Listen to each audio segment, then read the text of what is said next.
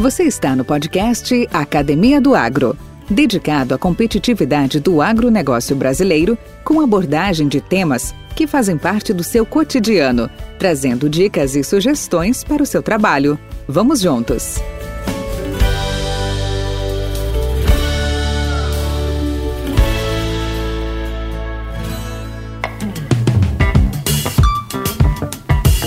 Entre as várias pragas e doenças existentes no campo, as formas nocivas às plantas mais conhecidas incluem-se a. Dois tipos de animais metazoários, os insetos e os ácaros, usualmente referidos como pragas. B. Diferentes tipos de microorganismos tidos como agentes causais de doenças ou simplesmente patógenos, no geral, fungos, bactérias ou vírus.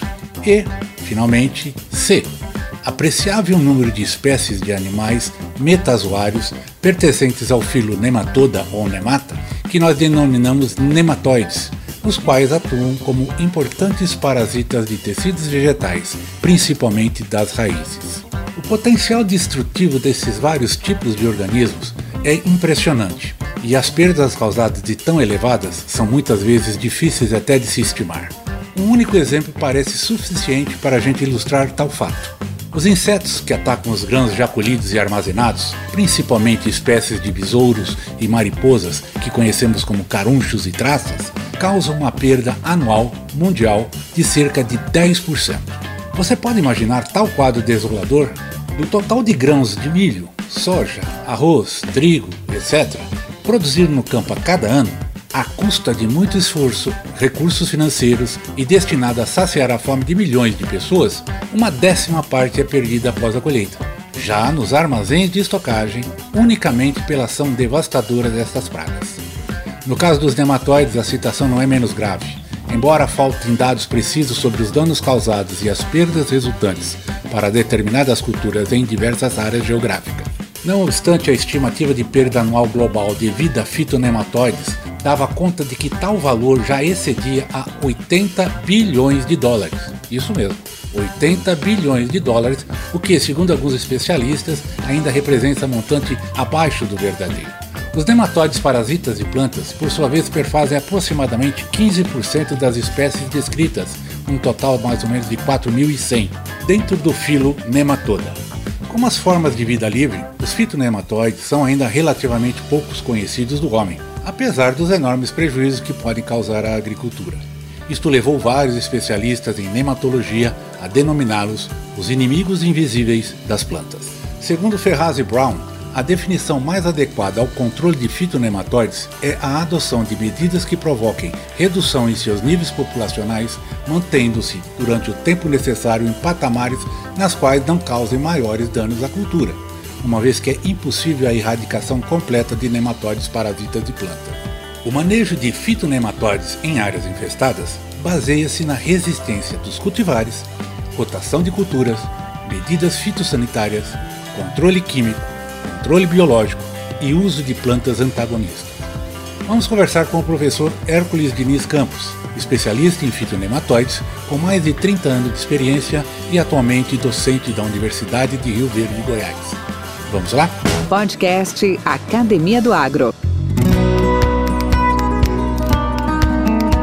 Olá, professor Hércules. Como vai? Tudo bem? Olá, Valdir. Tudo bem, graças a Deus. Uma satisfação enorme aqui poder estar fazendo um bate-papo aqui com você. Né? Para mim é uma, uma honra muito grande. Muito obrigado aí pelo convite. Satisfação toda nossa também. Obrigado pela disponibilidade do seu tempo. Bem-vindo à Academia do Agro. Esse podcast hoje tem a, a nobre missão, tem a prazerosa missão de trazer aos nossos ouvintes aí histórias de superação, histórias de desafios, conhecimento, negócio, tecnologia, ou seja, é uma coisa bastante, bastante satisfatória e muito e tem sido muito bem recebida por aqueles que nos ouvem, tá? Então, Hércules, seja bem-vindo, fique à vontade, está em casa. Imagine que eu estou aí na varanda da sua casa tomando aí um, um cafezinho, né? A essa hora, com esse calor, talvez até estaríamos tomando uma cervejinha. Mas eu gostaria de começar contigo por onde tudo começou, né? Fala para mim, conta a sua história. Onde tudo começou? Oh, que bacana, Valdir. Para mim, é, né, poder falar um pouquinho aí é importante, né? Mas a gente talvez começar na história aí do, do início, é um longo, né? Um tempo longo. Eu sempre é, tive o pé no meio rural, né? Nasci na, no meio rural, criei, estudei aí até o segundo grau, mas sempre ligado ao meio rural. Eu entrei na universidade na, na época era ESAL, na Universidade é, Escola Superior de Agricultura de Lavras, né, em 1986, e me formei em 1990 né, como engenheiro agrônomo. É, hoje é conhecida como UFLA, né, Universidade Federal de Lavras. É, logo que eu finalizei aí o meu, a minha graduação, é, a gente ainda trabalhou com uma, uma parte aí de projetos. Logo em seguida eu entrei no mestrado e finalizei o meu mestrado e iniciei aqui, vim para a universidade, vim para Rio Verde, entrei na Universidade de Rio Verde em 1995, em janeiro de 1995, né, onde eu estou até hoje aqui, é, na cadeira de fitopatologia. Assim, já vim com uma certa experiência na área de fitopatologia, que na realidade eu iniciei na área de fitopatologia como estudante da graduação, e onde eu fui estagiário, né, monitor, então desenvolvimento de trabalhos de, de pesquisa, acadêmicos, mas também trabalhos aí de, de produtos aí de é, para registro de produtos na época junto com o meu orientador e isso eu adquiri bastante conhecimento, né? aproveitei bem bastante o meu tempo na época de graduação. Acho que também um outro lado que eu tive, assim, já como filho de agricultor, e isso aí me ajudou bastante para absorver mais as informações. Então, quando eu tinha que buscar alguma material para aula, ajudava muito nas aulas, né, como monitor. Conheci pessoas práticas, né, que trabalhava ali no laboratório, que me ajudou também demais, aprendi com muitas pessoas, né? Então isso aí foi foi muito bom, né? E tive uma, um prazer em ajudar colegas, né, que eram é, onde eu era calouro, né, era estudantes de pós-graduação, ajudar nos trabalhos de pesquisa deles, isso aí me ajudou bastante no conhecimento, inclusive na área de soja. E quando eu vim para cá, né, para em 95 para dar aula. Já tinha finalizado também o meu mestrado, também na área de fitopatologia, é, nematologia. Nematologia é uma, uma disciplina obrigatória dentro da fitopatologia da Universidade de Lavras. É, na realidade, lá eu atuei é, não só mais em nematóides, mas também na parte de, de fungos. É, muitos professores ali, tive uma, uma satisfação muito grande de aprender com eles, né? é, o professor Vicente Campos, professor Machado, né, José da Cruz Machado, professor Hilário, assim, vários professores ali que não, muitos se aposentaram, eu aprendi muito com eles, né? Eles, assim, a gente tinha uma amizade boa, eles me punham para fazer trabalho para eles lá, para a gente desenvolver, isso aí foi muito bom. Então, aumentou meu aprendizado. Aí, quando eu cheguei em Rio Verde, falei, nossa, o que, que eu vou fazer, né? Será que eu sei alguma coisa? mas foi as coisas foram fluindo, né, de uma forma muito bacana. Eu já conheci, logo no início, já conheci muitas pessoas é, fantásticas aqui, profissionais, agrônomos, né, consultores, produtores. Parece que eu fui junto, né? É, foi fluindo. E dentro dessas pessoas aí, o próprio Valdir, né? É, Valdir Obrigado. É, foi uma das pessoas aí que, primeiras profissionais que eu é, conheci aqui em Rio Verde também. Né? Tem bastante, né? Muitos profissionais aí também que a gente conheceu e tem uma amizade até hoje. Isso aí eu tenho uma gratidão por isso, por também estar aprendendo, né? Muito com essas pessoas. E na realidade não tive dificuldades, né? E é, tanto fazer amizade e, e aprimorar mais os conhecimentos, né? A gente foi sendo levado né, junto né, com o, o crescimento. Então isso aí foi muito bacana para mim, sabe? Eu, eu aprendi bastante. É, nesse meio tempo aqui também concluí, fiz meu doutorado, na, também em fitopatologia, é, na mesma universidade, vinculado aqui à universidade, continuando aí os trabalhos. Então, isso aí foi muito bacana.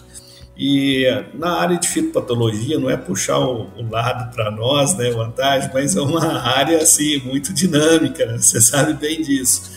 Então, acho que é um dos motivos também que eu aprecio muito isso, né, e me atrai bastante. A gente tem que sempre estar tá correndo atrás, buscando os, os, as informações, sempre desafios, né, novidades, e isso é bacana. Ah, não sei se é bom ou ruim, mas eu tento passar isso para os meus alunos, né? Esse lado aí.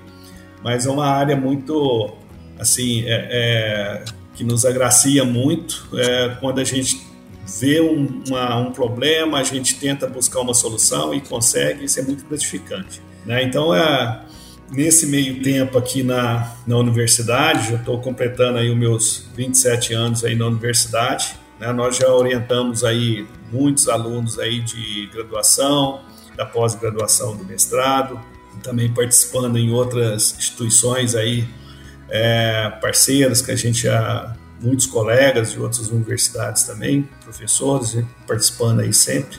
Assim, é um caminho aí que fluiu, sinceramente, eu acho que foi muito rápido, né? Esse esse tempo aqui, igual que a gente já, já comentou aí com você, acho que quando a gente faz por prazer, né, por gosto, parece que o tempo voa, né? Verdade, você faz aquilo, passa sem perceber. Então isso, percebo isso, né, até hoje.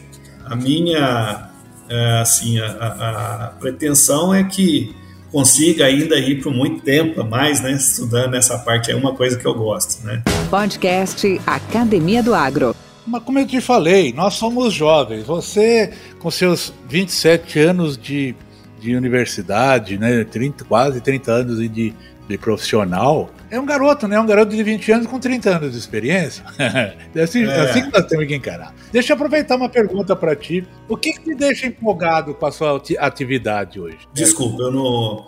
É só complementando ah, aqui. Eu, eu que te interrompi, pode falar. É. Não, só, só na fitopatologia, considerando esse tempo que a gente começou a trabalhar, em 88, aí a gente já vai aí 30 e, uns 33. 30 e poucos anos aí, né? É, tô te falando.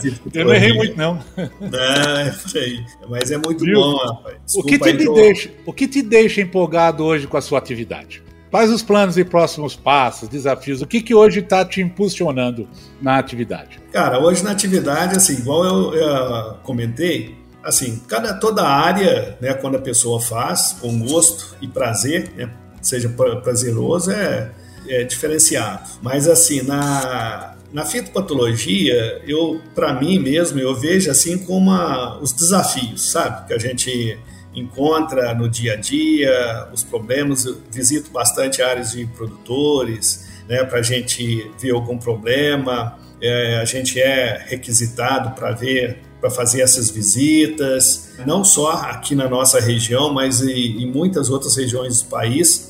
Né? Muitas empresas aí nos levam também para visitar algumas áreas, conhecer alguns produtores, grupos, né? Então a gente vai aprend aprendendo bastante. Assim, eu vejo aquele velho ditado, né? Toda todo problema você vê uma oportunidade, né? Então a, a gente vê ali aqueles, aqueles problemas que ocorrem e buscar uma oportunidade para solução daquilo, né? Ou porquê daquilo, né? Então é, é gostoso quando você te, vai buscando as informações né, e você chega ali que o que, que você queria saber. Isso já é muito prazeroso para mim, sabe? É, você vencer um desafio. É claro que quando você vence aquilo ali, é, parece que abre mais portas, né, para você estudar, para você buscar, ou até mais dúvidas, né? Isso é normal. Então, é, fitopatologia, ah, como eu falei, é uma é muito desafios, é muito dinâmica, né? Porque a gente está trabalhando com dois seres vivos, o patógeno e, a planta, né?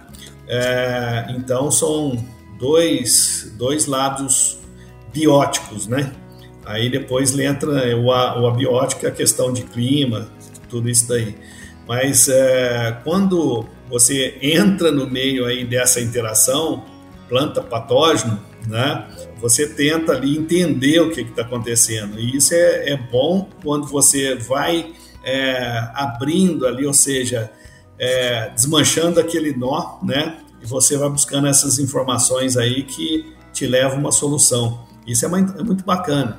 Então é, é, muito prazeroso. E hoje a gente trabalha, ô Valdir, às vezes a gente fala, ah, você está falando isso porque né, você está conversando com o Valdir. Não, é uma coisa do Hércules mesmo. Eu tenho um grande prazer em trabalhar ali com os alunos, né, trabalhar ali com os, os colegas, os profissionais, né, e da área, os produtores, onde eu, de onde eu vim, né, da, da área da, é, rural. Então, para mim, eu, eu, tenho uma facilidade muito grande de comunicação dessa, desse lado. E para mim é, é muito bom. Eu, eu gosto, eu sinto é prazer mesmo, né, de você estar tá passando uma informação que possa ajudar uma pessoa. E, e, também você acaba aprendendo muito. Ô, então, é, isso é muito bacana. Você citou aí a questão aí da quanto é prazeroso estar aí com, com seus alunos, com os, com os profissionais de outras áreas, tendo essa, esse intercâmbio, é, buscando soluções. Uma pergunta dentro da área da docência, dentro da área do professor. Com esses 30 anos de estrada, você vê alguma diferença, ou você poderia citar alguma diferença entre o aluno da década de 90, da década de 2000, para o aluno de 2020, por exemplo? Em função desse avanço espetacular de tecnologia, de conectividade, de informação. Como é que você descreveria isso? Hoje há alunos mais obstinados, mais dedicados, ou não é bem assim? Olha. De forma geral que eu estou falando. De forma geral. Então, eu, eu vejo o seguinte, cara. É, se a gente. Quando eu cheguei aqui, vamos no, no início, eu tinha alunos, assim, o interesse para trabalhar com a gente nessa área sempre houve um interesse muito grande pelos alunos, sabe? Às vezes, quando eu vou convidar estagiários, às vezes eu tenho que fazer uma entrevistas, né, é, com eles para mim, pra, a gente tem, acaba tendo que fazer, né, uma entrevista para a gente selecionar ali um, um grupo de estagiários e a gente percebe assim uma o interesse deles. Todos os anos a gente vê um grande interesse pelo número de estagiários que aparecem para essa oportunidade. No início também era da mesma forma. Então, assim, para nossa área, quando a gente busca aí o aluno é, com interesse para o estágio, que a gente vê isso daí, tem uma demanda, vamos supor, a demanda é, é grande, é bacana isso daí. Mas em relação ao perfil dos alunos, ah, eu creio que assim não não mudou tanto, sabe? É porque na época é, a gente tinha muitos alunos muito bons, interessados. É difícil fazer todos se têm o mesmo interesse para a área, é muito complicado. E hoje é a mesma coisa, né? Você tem um grupo que tem interesse, outro que não. E aquele grupo que não tem, claro que ele vai ter uma melhor afinidade, às vezes, numa outra área. A nossa área de, nosso curso de agronomia, a nossa área, assim, vamos dizer assim, ela é bem ampla, né? Dentro do curso de agronomia é muito ampla. Então, a, tem várias áreas ali dentro, né, que ele pode estar acompanhando. Então, eu vejo assim que, acho que o perfil do aluno, considerando pelo interesse, eu acho que mantém, sabe? Isso daí, dos anos anteriores e para agora. A questão é a diferença das tecnologias, né? Que é muita tecnologia hoje disponível, né? Às vezes é, isso aí tem um lado muito positivo e às vezes o, a gente percebe que isso às vezes assegura um pouquinho na hora da aquisição de uma informação, né? às vezes acontece até com a gente também, né? Então sempre uh, um pouco de talvez aí de policiamento aí na, na, na utilizar os equipamentos, né? Isso aí é sempre importante. Mas o perfil do aluno eu vejo assim, Valdir, que hoje nós temos né? excelentes né? alunos bons. Nós temos muito bons, muitos alunos bons. Uh, eu estou com um grupo de estagiário agora, tem estagiário na universidade, laboratório da universidade, tem estagiário na estação de pesquisa, né, onde a gente tem um, um número maior. Estou com sete estagiários lá. Então, são estagiários que, assim, eu considero diferenciados, sabe? pelas características dele, o interesse que eles estão, né, que eles têm de buscar informação, querer aprender. Então isso eu achei muito bacana, sabe, esse essa característica dele. Então, eu acho assim, os alunos de hoje, se eles querem, eles têm oportunidade e nós temos excelentes alunos que podem se tornar excelentes profissionais. Podcast Academia do Agro. Hércules, fitopatologia nematologia e as suas grandes variações de doenças, de, de patógenos.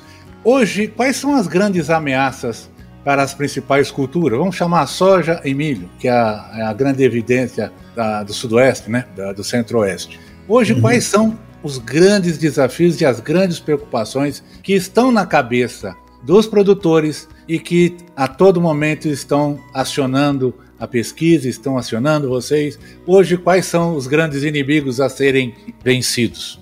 É, bacana, boa pergunta e ampla, né? Até Bom, porque tem muita coisa, né? Muito nossa, inimigo aí, né? Tem, tem, tem bastante. Então, bom dia. Vamos começar aí pela soja, por exemplo essa, igual nós falamos lá no início, lá, é, quando a gente, na fitopatologia, a gente trabalha aí com dois seres vivos, né? O patógeno e a planta. É um tentando se defender e o outro tentando sobreviver, né? Se atacar, né? No caso do patógeno. Sempre um vence. E muitas vezes esse que vence é o, é o lado do patógeno, né? Porque ele tem que se alimentar para sobreviver. Então, assim, nós temos problemas aí, doenças na soja que já existem aí há muitos anos. Por exemplo, aí as, as doenças de final, conhecidas como doenças de final de ciclo, né? Nós temos aí o mofo branco, embora o mofo branco não tenha tanto tempo aí como uma epidemia na soja, né? É, nós tivemos aí o, o cancro da haste, né? Foi quando eu cheguei aqui, eu cheguei, vamos dizer, no ninho do, do cancro da haste, né? Na época tinha uma cultivar cristalina, se não me engano, na época, né? Que foi o, o marco aí dizimado é, dessa doença. Então, assim, tem várias doenças, alguma coisa nova para o futuro, não tenha dúvida que vai aparecer, né, algumas do, é, doenças, alguns patógenos. Isso a gente sabe aí que tem alguns patógenos que ele ainda não existe no Brasil e tem risco dele chegar, né?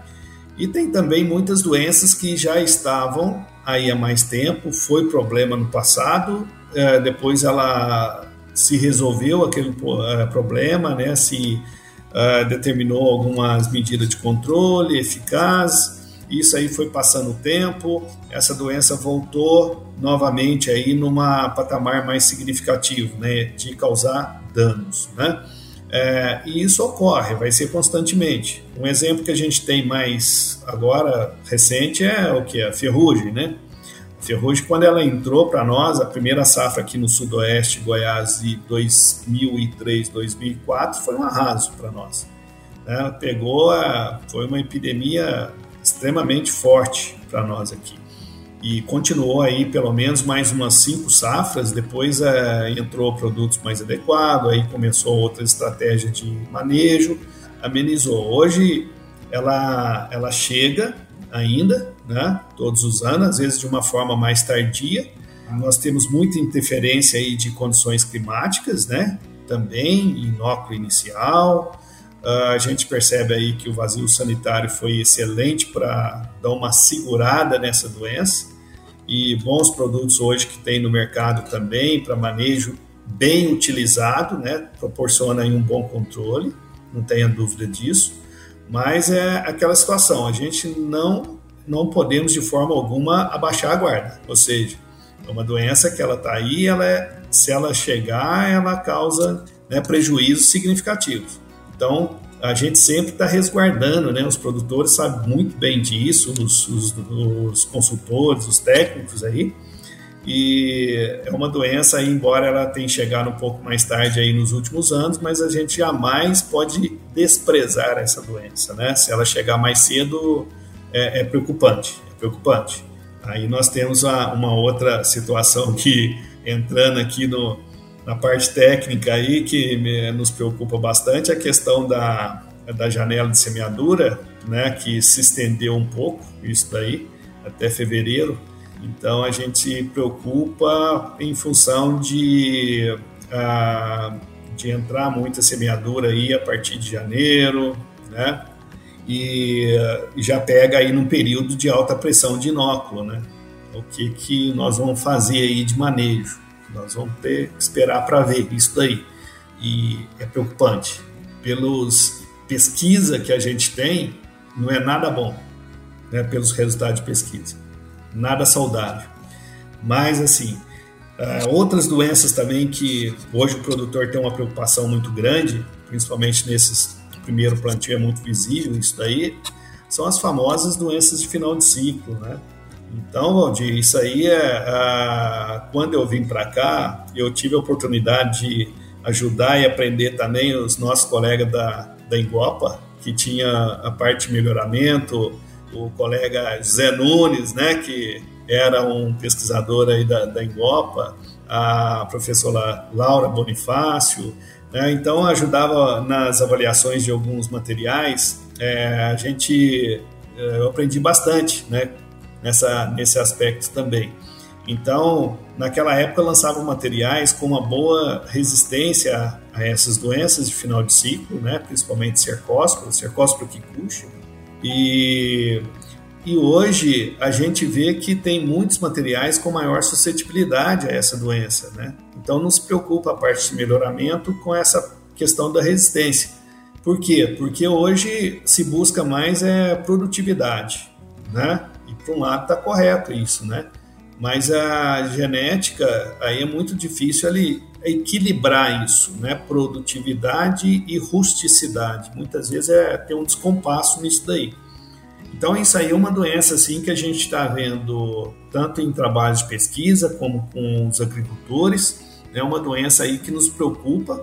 Né? Claro que ela não tira aquela, não dá uma, uma redução de produtividade igual uma ferrugem asiática, mas é uma redução muito significativa em função do potencial que tem os materiais hoje. Né? um material aí de 80, 90 sacos por hectare se você tira aí em torno de 18%, 20% de produtividade, é muito, né? Hoje na, na cultura da soja, só com uma doença dessa. Então é, é, é preocupante, até por questão de eficiência também dos produtos. É, a gente sabe que quanto mais um produto é exposto ali na, na cultura, ele vai perdendo ou seja, vai ter uma pressão de seleção sobre, do patógeno, sobrando aqueles que vão resistir àquela substância, aquelas moléculas. Então, isso aí é uma, é uma preocupação que a gente tem. Por outro lado, tem um ponto muito positivo, é a preocupação hoje dos técnicos em fazer programas bem feitos, né, de controle de doença, de aplicação, e também enxergar esses patógenos que eles têm a capacidade de sobrevivência muito bem nos restos culturais. Aí vai entrar num outro ponto que eu, que eu acho muito importante para nós. Na fitopatologia, sempre eu aprendi, desde na, na época de, de da graduação, que o, o pilar dentro de um programa de manejo sempre é a rotação de culturas. Então, hoje, a gente falar em rotação de culturas é, é muito complicado na situação que a gente tem hoje. Então, o que, que acontece em função disso? Nós temos uma monocultura da soja é, no verão e uma monocultura do milho safrinha, né? uma fazendo sucessão à outra. Mas o que eu quero chegar é aqueles patógenos que são bio, é, necrotróficos, eles vão sobreviver de uma forma muito eficaz nos restos culturais da soja para o próximo cultivo. Então, isso daí é, é, um outro ponto que eu acho bastante interessante, porque o profissional hoje ele busca alternativas para contornar isso daí.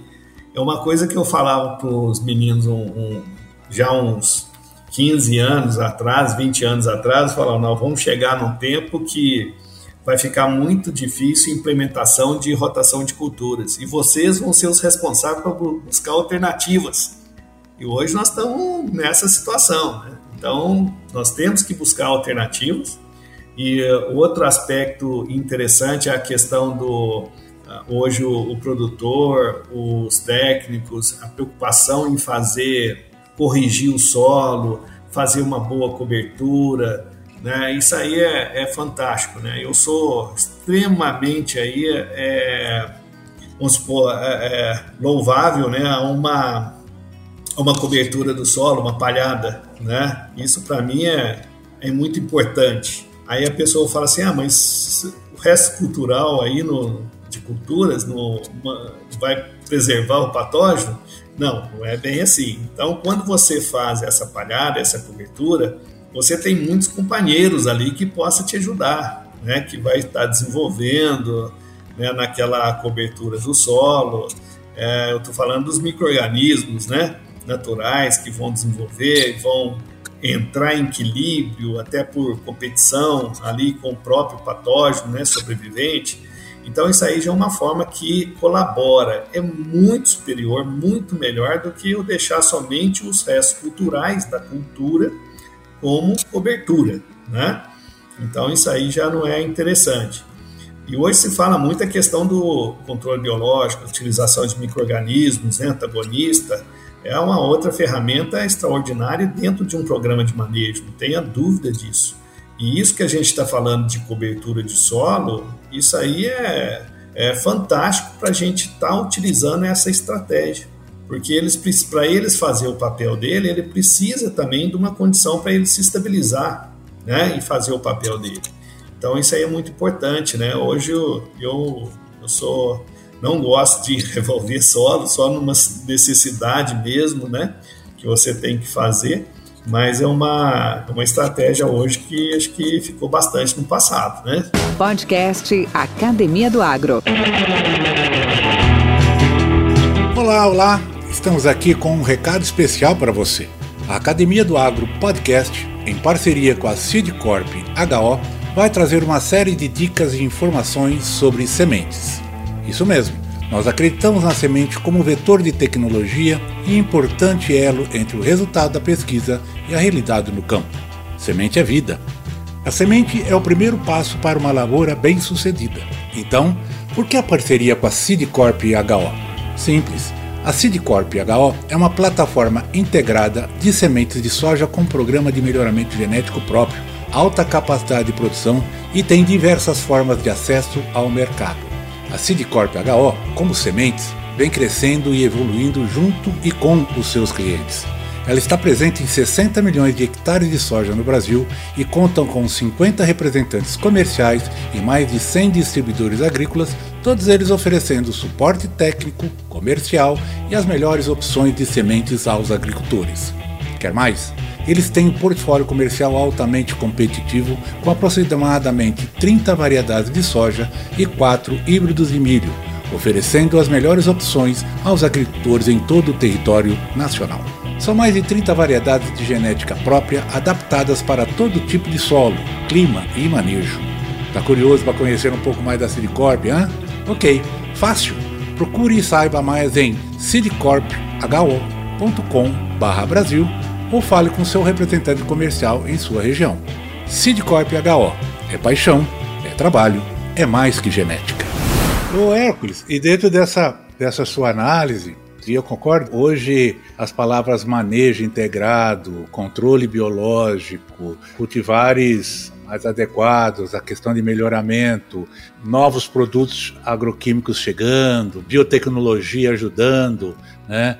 Ou seja, cada vez mais estamos tem desafios, tem dificuldade, tem grandes ameaças, mas fazendo uma coisa sustentável, uma coisa que vem para ajudar. E eu sei que você é um dos eh, experts, um dos grandes conhecedores, por exemplo, dos nematóides. Conta um pouquinho para nós dessa questão hoje, da ameaça dos pratilencos da vida, dos nematóides da vida. Quais são hoje as grandes preocupações que se tem ou uh, ameaças que tem imperado no nosso campo. Sim, então é interessante a sua pergunta, é o que eu queria, onde eu queria chegar. Quando a gente falou a questão do manejo do solo, já vem encaixar justamente aí a questão já do que está abaixo do nível do solo, né? É, muitos desses patógenos ali, além de, de fungos, né, que estão ali, fungos de solo, nós temos os nematóides. Da mesma forma, uh, os nematóides que ocorrem na soja ainda né, nós temos aí o, hoje, que eu considero de maior importância, não tenha dúvida, que é o heterodaglicines, que é o nematóide cisto, é, não é um nematóide nativo, né? É um nematóide de origem uh, asiática. O problema, grande problema dele é a facilidade na, da disseminação. Ele vai muito fácil. Tudo que você pensar que possa levar solo ou resíduo de solo, leva ele muito fácil. Então, isso é uma grande preocupação. Eu tive a oportunidade de acompanhar toda a evolução da disseminação desse nematóide no estado de Goiás e outras regiões do Brasil, e é muito preocupante. E hoje, assim, nós temos uma das alternativas aí economicamente viável que nós temos é a resistência genética. Né? O que é mais demandado aí pelos agricultores é, são variedades resistentes a esse nematóide, que não é tão fácil ajustar uma cultivar né, para uma determinada região que tem uma às vezes uma ampla resistência a esse nematóide. Ampla que eu digo porque ele tem uma variabilidade muito alta também e tem populações bem distintas. Essas populações o que nós chamamos de raças, né? E então isso já é uma grande preocupação. Sempre eu falo para um agricultor, ó, você tem um nematóide cisto? Ele fala, não, por enquanto eu não vi. Aí eu digo para ele, ó, você pode ficar tranquilo que ele vai chegar para você. Né? Uma hora ele chega. E chega mesmo, né? não tenha dúvida, uma hora ele vai chegar. E o que a gente tem que fazer né, é justamente isso que nós comentamos, a questão do, do solo, essa cobertura, isso aí já é um meio de você evitar a, a disseminação, assim como também você retardar né, a infestação da tua área. Né? Então isso aí já é um ponto bom, já ajuda bastante. É, o outro uh, nematóide já é nativo aqui para nós, que eu considero de segunda importância, é o Pratilencos braquiurus, né? ou espécies de Pratilencos, né? que é o nematóide das lesões radiculares. É um nematóide que é, hoje ele tem o hábito de ficar dentro da raiz, né? migrar dentro da raiz, endoparasita migrador, mas uh, ele está em todas as áreas onde se cultiva soja, no cerrado, ele está presente. Eu considero 100%, sem sombra de dúvida, todas as áreas. Porque muitas vezes, quando você faz análise de solo, muitas vezes você não recupera ele. Então você acha que ele não está presente. Mas ele é um endoparasita, ele está dentro da raiz. Se você encontra raiz, mesmo que seja seca, né, de soja ou de outras gramíneas, você tem a probabilidade aí enorme de você encontrar ele. E isso a gente tem feito e não tem dado erro. Praticamente, agora mesmo nessa época agora, né, de seca ainda, você pega a raiz aí de alguma planta morta no campo, que seja até do milho ou do sorgo ali, você vai encontrar ele lá dentro da raiz, que esteja seca. Né? Ele tem uma habilidade muito grande de sobrevivência nessas condições de crime que a gente passou e estamos passando, é, em tecido morto. Não quer dizer que ele está alimentando, mas ele está numa fase, forma de sobrevivência, tipo nós chamamos de quiescência, sem se alimentar, sem gastar reservas dele, mas ele fica ali sobrevivendo. Ele, os nematóides são biotróficos, né? Só se alimenta de tecido vivo. Então é, é um outro nematóide preocupante, preocupante também pela amplitude de hospedeiro que ele tem são muitos, né? Difícil às vezes você falar o que ele não hospeda, né? Ele já estava aí no Cerrado bem antes da gente chegar, né? Então ele já está é, bem mais adaptado nessas condições adversas que a gente tem.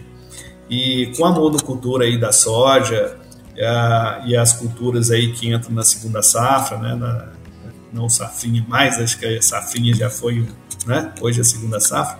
É, são todas hospedeiras, né? Então, assim, nós temos alternativas boas aí, como crotalária, né, para fazer o manejo, isso aí é muito bacana, mas é, a gente não elimina. Nematóides jamais você elimina do solo. Então, você convive com ele. Tá? Mas, uh, enfim, é um grande problema, mas hoje é possível sim de você conviver com ele e produzir bem, desde que faça um manejo adequado.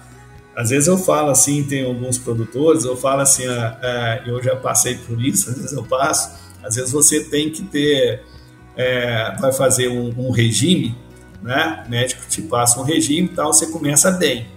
Aí depois você acha que está tudo legal, né? Você esquece daquilo. O que, que nós perdemos aí? A disciplina.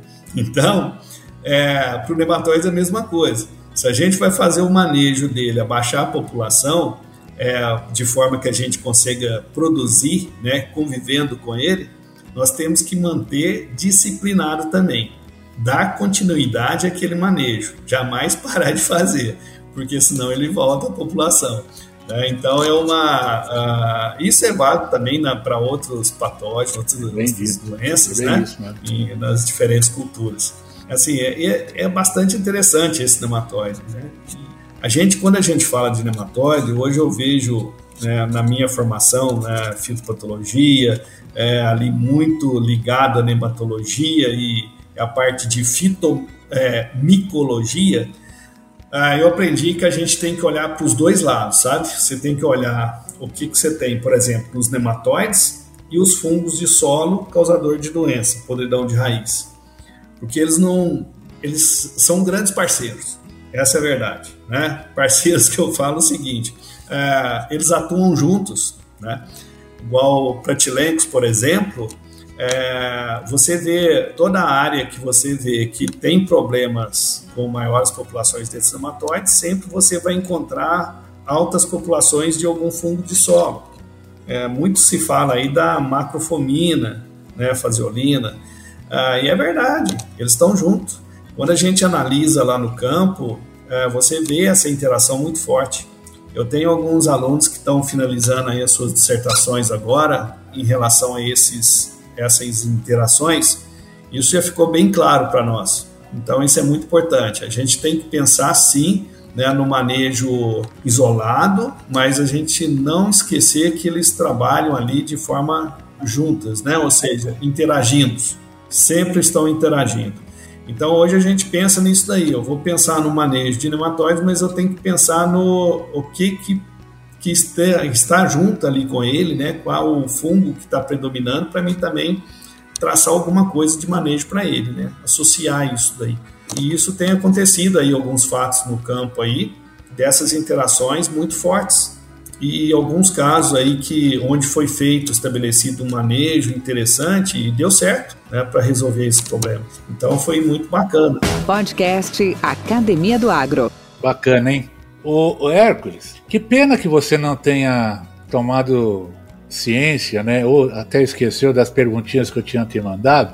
Então é. agora chegou a hora de eu fazer uma que acho que você não estava esperando, tá? Qual foi o pior momento na sua jornada profissional? E o melhor? Como você superou isso? Sabe aquela hora que você, cadê o chão? Tô fora dos trilhos, e agora? Ah, hoje na minha área profissional, cara, acho que, assim, é, não lembro de ter um momento assim que me abalou, sabe? Não, acho que eu não tive assim um momento assim que, às vezes, é... não, teve sim, teve um, um, momento, eu lembro disso que eu passei meio, eu suei um pouco frio. Ué, ué, eu vou te dizer uma, ó. Você defender, defendeu o seu doutorado, a, ban a banca. Não, não, isso aí foi tranquilo. Não, foi não, tranquilo. Você não teve movimento é, O que eu lembrei aqui foi o seguinte: uma vez eu fui convidado para fazer uma palestra, tinha recém, recém terminado o meu mestrado. Lá no mestrado, ainda estudante, né, o que eu colaborava era com o meu orientador, os orientadores, era ajudar nas aulas, fazer algumas aulas para os alunos de graduação. Beleza, daí tranquilo. Então, quando eu terminei o meu mestrado, tudo foi já participava de congresso, apresentava trabalho, trabalho oral, não era tanto problema. Mas o dia que me chamaram para fazer uma palestra, cara, sobre foi a parte de manejo de doenças, né, na cultura da soja. Falei, ah, isso aí é de boa, tranquilo. Rapaz, eu preparei a minha palestra, né, e fui. Aí cheguei lá que, na realidade, eu era debatedor de um outro colega. Quem que era? Professor Erlei Melo Reis. Falei, nossa senhora, que susto. Era um cara que eu admirava muito. Eu falei, puta. Aí eu cheguei para ele e falei, ó. Oh, aí tremeu. É, é, um. Como é que eu. Era um rapazinho ainda, novo, né? Cara de, de menino. Aí eu falei com ele, professor, isso aqui não vai dar certo, não. Não, ele falou, bate, olha para trás, a, a, o número de, de pessoas que estão na plateia, né? Na hora que eu cheguei, eu olhei, rapaz, tinha umas 1.500 pessoas. Eu falei, nossa senhora. Esse dia foi, ó, eu falei, não, acho que eu vou, vou embora, eu vou sair daqui. É, foi, foi, a foi vez sua. assim que eu passei um pouco de apuro, mas no final deu tudo certo, rapaz. Foi, foi, foi bom. Mas. Que bom. Que, bom. mas que bacana. É, é, mas sabe, é, é justamente nesse, nesses momentos, né? Que eu também tive os meus, não, talvez nem é o momento de comentar aqui, onde eu falei assim, cara, agora tô só com, só tô com a capa do canivete aqui, porque como é que eu vou enfrentar essas feras agora, né? Mas as coisas acontecem, é um baita aprendizado, né? É uma superação que a gente. Mas eu vou te falar uma, eu vou te falar uma coisa, só para a gente encerrar isso aí. Eu tive uma, um, um, ponto muito positivo que me ajudou muito desde a da escola, principalmente da universidade. Eu não sei se meu nome é, ajudava nisso ou não, né? Hércules, né? Era um nome na lista de chamada, o que chamava mais atenção do professor. Então, assim, toda aula que tinha alguma pergunta, o professor ia escolher na, na lista de chamada quem que ele escolhia? O Hércules. Ah, era bater e valer. Quando ele falava, vamos fazer uma pergunta, eu falava, é eu. Né? Não dava outra, né? Caía para mim. Então, isso me obrigava a prestar atenção na aula, né? Ficar ali para mim, que eu sabia que eu ia ser perguntado. É, e quando a gente ia fazer apresentações né, em grupos, a gente sempre sorteava. Quem que saía? Era o Hermes. Né? Então, isso daí é, foi um, um, outro lado que me ajudou, é, até junto com os professores, acabei tendo uh, uma afinidade melhor, né? todo mundo conhecia o Hércules ali, e foi disso, do começo ao fim da universidade, depois no mestrado. Né? Então, uh, eu falo muito para os meninos, ó, quando a gente chama vocês para fazer um seminário, apresentar, você tem certeza que isso aí, pode ter certeza, isso aí vai ser de grande contribuição para vocês. Isso aí nos ajuda bastante, né? Você chegar lá na frente e, e falar. Então, é um outro lado, Valdir, muito bom. Isso aí me ajudou bastante, sabe? Foi um lado positivo.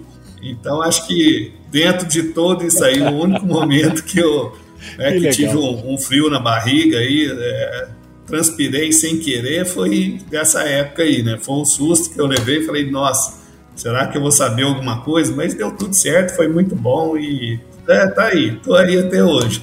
Que bom, sobreviveu, tá aí até hoje.